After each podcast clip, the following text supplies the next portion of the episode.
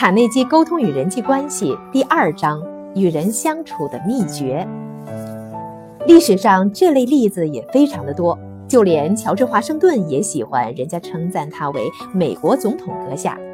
哥伦布要求女王赐予他舰队总司令和印度总督的头衔。凯瑟琳女皇拒绝接受没有注明女皇陛下的信函。林肯夫人在白宫的时候呢，有一次对格兰特夫人咆哮道：“没有我的邀请，你居然敢出现在我的面前！”一九二八年，好几个百万富翁资助伯德将军到南极大陆去探险，因为他们知道那些风洞的山岭将会以他们的名字命名。大文豪雨果最热衷的莫过于梦想着有朝一日巴黎能够改名为雨果市。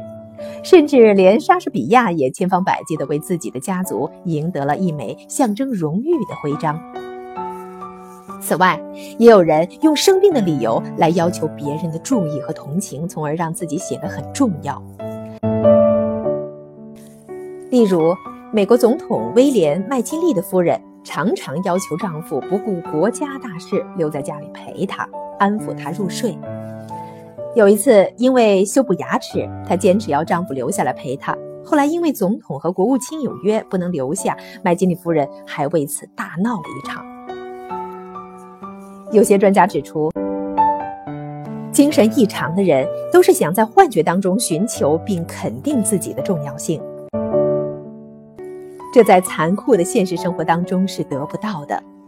据统计。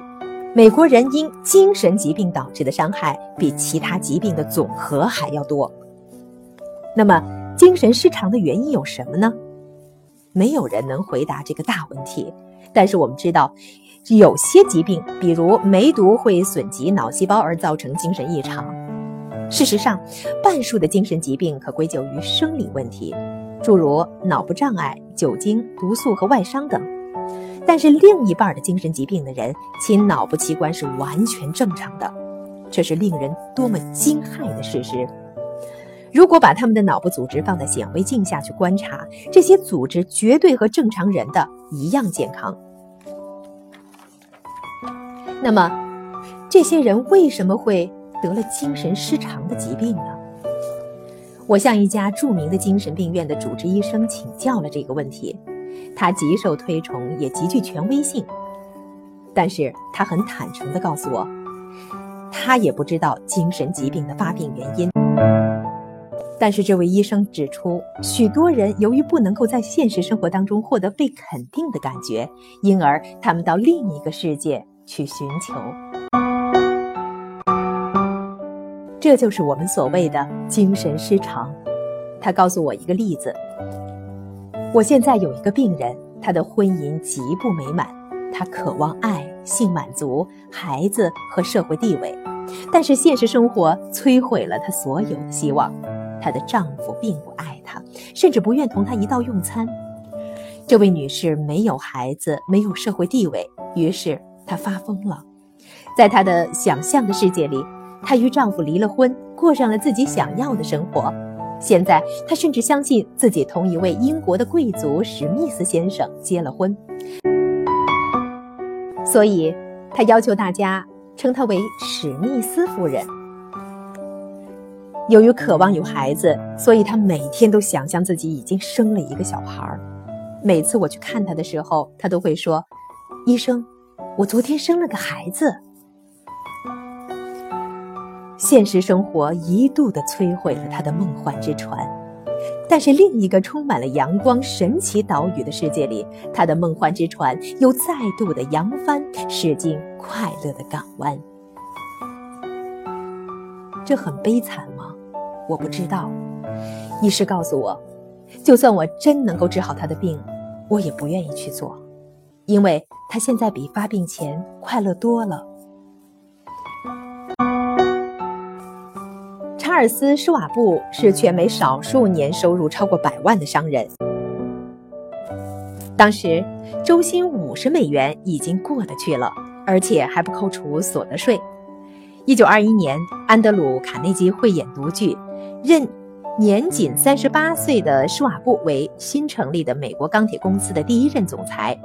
施瓦布后来离开了美国钢铁公司，接管当时陷入险境的伯利恒钢铁公司，经由他重新的部署，果然把这家钢铁公司变成了全美获利最高的公司之一。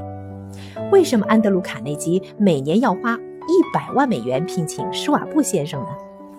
这几乎等于每天要支付他三千多美元。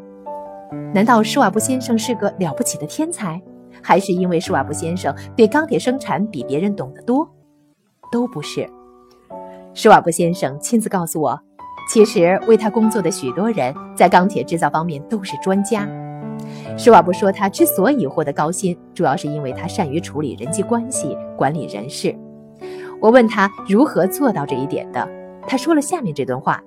这段话应该被打印出来，挂在每个家庭、学校、商店和办公室的墙上。只要你还活着，这段话无疑会改变你的生活。我想，我天生就具有激发人们热忱的能力。而且，促使每个人将自身的能力发挥到极致的最好的办法，就是赞赏和鼓励。来自长辈或者是上司的批评，最容易打击一个人的士气。